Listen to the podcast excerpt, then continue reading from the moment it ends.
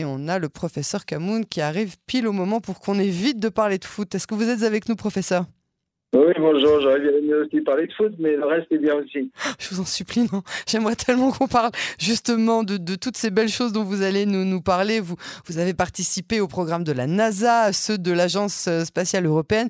Vous êtes aujourd'hui le directeur de la filiale française Space Pharma qui envoie des laboratoires pharmaceutiques dans l'espace pour euh, que les médicaments que vous créerez euh, puissent échapper à la gravité. Vous enseignez aussi, aujourd'hui en tout cas, au Machon Lev, l'Institut technologique Lev de Jérusalem, et votre doctorat est en astrophysique.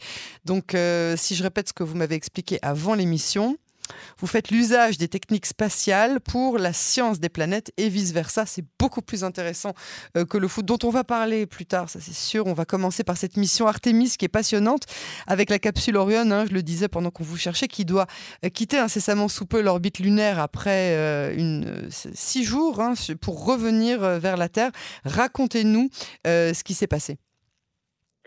Bien, comme, euh, comme dans, dans la plupart des, des programmes de, de, vol, de volabilité, euh, il faut des vols précurseurs où on va tester euh, l'ensemble des technologies. Euh, on ne peut pas envoyer des, des, humains sans avoir euh, assuré la fiabilité de tous les systèmes, de tous les sous-systèmes. Donc, une des missions principales de, de, de cette mission, de cette première mission Artemis, c'est effectivement de tester euh, la majeure partie, si ce n'est euh, la totalité, des technologies qui seront nécessaires pour pouvoir embarquer des hommes vers la Lune. Mais les hommes ont déjà été vers la Lune et assurer leur retour. Bah, disons qu'ils ont été, mais c'était quand même il y a 50 ans. C'est ça, il y a 50 ans pile. D'abord, il y a 50 ans et, les technologies ont évolué. Et euh, chaque fois qu'on met au point une nouvelle technologie, il faut la tester, il faut la valider. Donc, euh, les technologies d'aujourd'hui ont sont très différentes de celles qui, euh, qui étaient en vigueur il y a 50 ans. les, les, systèmes de propulsion, même si de loin euh, les fusées se ressemblent, mais en vérité, euh, les technologies ont énormément évolué euh, à tous les niveaux, que ce soit bien sûr la propulsion, mais que ce soit toute l'électronique de bord, que ce soit les matériaux. tout cela a évolué depuis une cinquantaine d'années et quand on met au point un nouveau système pour embarquer de nouveau pour la première fois des, êtres humains vers la Lune, il faut, il faut revalider l'ensemble de la chaîne. C'est ça, donc il faut s'assurer de leur sécurité. Euh, donc ce voyage va conditionner le retour euh, des hommes sur la Lune. Pour quelles raisons les hommes devraient-ils retourner euh, sur la Lune Dès 2024, hein, si je ne m'abuse? Dans, dans, dans l'exploration planétaire, il y a toujours de nombreuses motivations.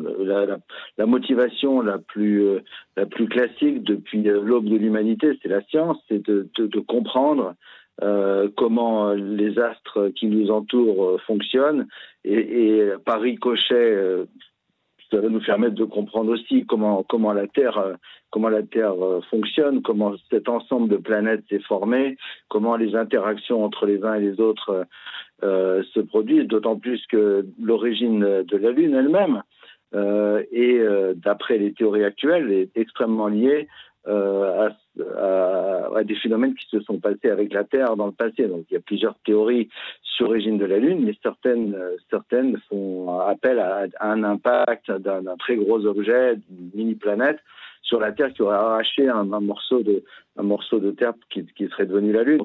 Donc, euh, l'origine de la Lune, l'origine de la Terre sont des sont des, questions qui sont très très liées les unes aux autres. Donc, en gros, euh, une, question fondamentale toujours pour nous, c'est comprendre la Terre, comment comprendre comment elle a évolué, comment elle va évoluer. Et pour ça, la planétologie comparée, c'est-à-dire comprendre les planètes qui sont autour de nous, c'est quelque chose de tout à fait fondamental. Et vous pouvez nous en dire plus sur la planétologie comparée? Oui, parce que, par exemple, si vous prenez euh, l'exemple de la Terre, la Terre se trouve euh, sur une orbite qui est entre celle de Vénus et celle de Mars. Oui. Euh, par exemple, si on étudie Vénus, on s'aperçoit que sur Vénus, il y a un phénomène de d'effet de serre accéléré, un, un, effet de serre même presque incontrôlé, avec des conséquences qui pourrait exister sur Terre plus tard si nous aussi on se retrouve dans une situation d'effet de serre incontrôlé. Quand on regarde Mars qui est euh, de l'autre côté par rapport donc Vénus est plus près du Soleil, Mars est plus loin du Soleil que nous. Mm -hmm. ben Mars on voit que c'est une planète aussi qui a perdu son eau, en tout cas pour une grande partie, en tout cas celle qui était à la surface.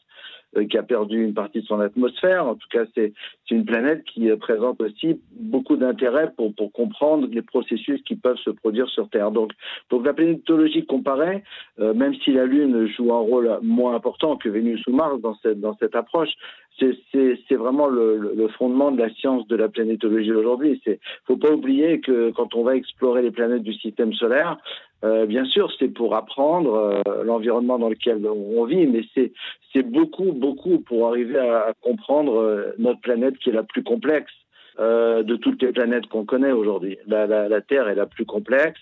Et donc, euh, il faut énormément d'observations de la Terre elle-même, avec tous les satellites qu'on met en orbite autour de la Terre, mais en plus, essayer de comprendre l'évolution des planètes qui sont les plus proches de nous.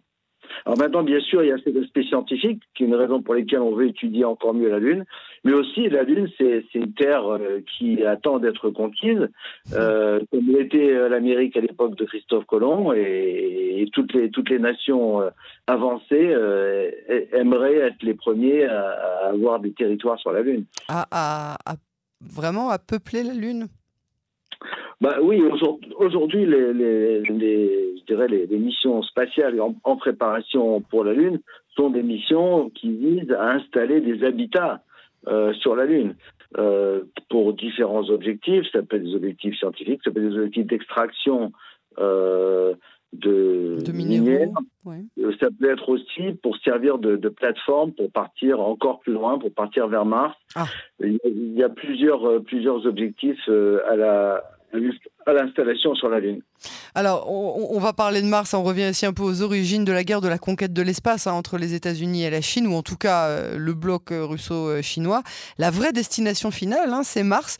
Ça paraît tellement aberrant de se dire qu'on a tellement d'années de, de, de, voyage pour arriver euh, vers Mars. Les hommes vont, vont, vont conquérir l'espace, la Lune pour s'y installer. Donc, combien de temps est-ce que ça va arriver? Moi, ça me paraît surréaliste de penser à Mars. Bah, disons que aujourd'hui on met combien de temps Excusez-moi, je suis, je suis navré. Je, je sais qu'on a envoyé euh, plusieurs, euh, plusieurs, euh, plusieurs missions vers Mars. Combien, combien d'années ça met pour faire le voyage entre la Terre et Mars? L'année simple, l'année simple prend moins d'un an, prend autour de, autour de, de 6 à 8 mois, on va dire. Euh, ça va dépendre un peu des, des trajectoires qu'on utilise et de la propulsion, mais ça, ça fait, il faut, il faut moins d'un an pour atteindre, pour atteindre Mars. Après, bien sûr, si on veut revenir, il faut rajouter encore un an, c'est quand même beaucoup. Euh, deux ans pour les allers-retours avec un peu de temps passé sur la planète, c'est quand même beaucoup. Mais euh, on ne sait pas encore gérer euh, ces problèmes-là. Si les astronautes ont un problème de santé alors qu'ils se retrouvent sur Mars, effectivement, il faut avoir prévu à l'avance tous les systèmes pour de médicaments ou de, ou de, de, chirurgie à distance. Enfin, il y a énormément de technologies qui sont en train d'être développées pour permettre ce voyage au long La nourriture, tout simplement. Comment est-ce qu'on gère la, la, la, nourriture sur Mars pendant une durée Tout à fait. Vous avez, des sociétés comme par exemple comme la société Alex Farms qui, euh, fabrique de la viande entre guillemets artificielle à partir de cellules souches de vrais mammifères. Donc, ils sont capables de, faire avancer, euh, je dirais, euh, ces technologies de telle sorte qu'on ils ont déjà créé un, un mini steak dans l'espace. Et un de leurs objectifs, c'est bien sûr, encore une fois, la finalité, c'est de pouvoir alimenter la planète en en viande euh, la, la, terre, puisque de toute façon, euh, le premier objectif, c'est quand même les humains. Euh, mais aussi, euh, ça permettra de, aux astronautes, de, de, à partir d'une quantité euh, extrêmement réduite de cellules animales, euh, de fabriquer de la, de, la, viande en quantité beaucoup plus importante. Il y a beaucoup de gens qui pensent aujourd'hui, dans, dans ces industries-là, que d'ici d'ici d'années, une grande partie de la viande mondiale sera, sera créée de cette façon-là, à partir de vraies cellules de mammifères, mais euh, sous forme de, de, de synthèse euh, en, ouais. en, en, laboratoire, on va dire, ou en, en industrie nouvelle. Donc, euh, tout, tout ces, toutes ces avancées euh, qu'on on est en train de mettre en place pour les astronautes, pour l'espace, vont avoir des retombées sur Terre. Et, euh, et, donc les deux sont extrêmement liés. Le, les vols habités vont permettre de développer des technologies. Les choses qui sont peut-être les plus compliquées aujourd'hui, c'est effectivement, on veut absolument accélérer parce que si c'est 8 mois pour arriver sur Mars, c'est encore trop long. on voudrait pouvoir le faire en quelques jours et les technologies de propulsion ne sont pas encore prêtes, on va dire. Ce sera prêt dans les, dans les prochaines années? On aura la possibilité de, de voyager vers Mars en quelques jours? C'est pas à un horizon euh, visible, mais euh, ça demande des investissements, en particulier au niveau de l'énergie nucléaire, au niveau de la fusion. Ça, demande des investissements euh, supplémentaires et donc qui aujourd'hui sont au niveau de la recherche, mais ne sont pas encore sérieusement au niveau de la mise en œuvre de systèmes. Mais on peut penser que il arrivera un jour où on sera capable d'atteindre Mars en un mois c'est envisageable. À quel horizon? Est-ce que c'est 2050 Est-ce que c'est 2100 C'est très difficile de le dire aujourd'hui. Professeur euh, Paul Camoun, je vous remercie vraiment beaucoup euh, pour cet entretien passionnant et euh, qui nous fait rêver. Hein. À très bientôt sur les ondes de Canon français. Merci, bonne soirée. À vous aussi.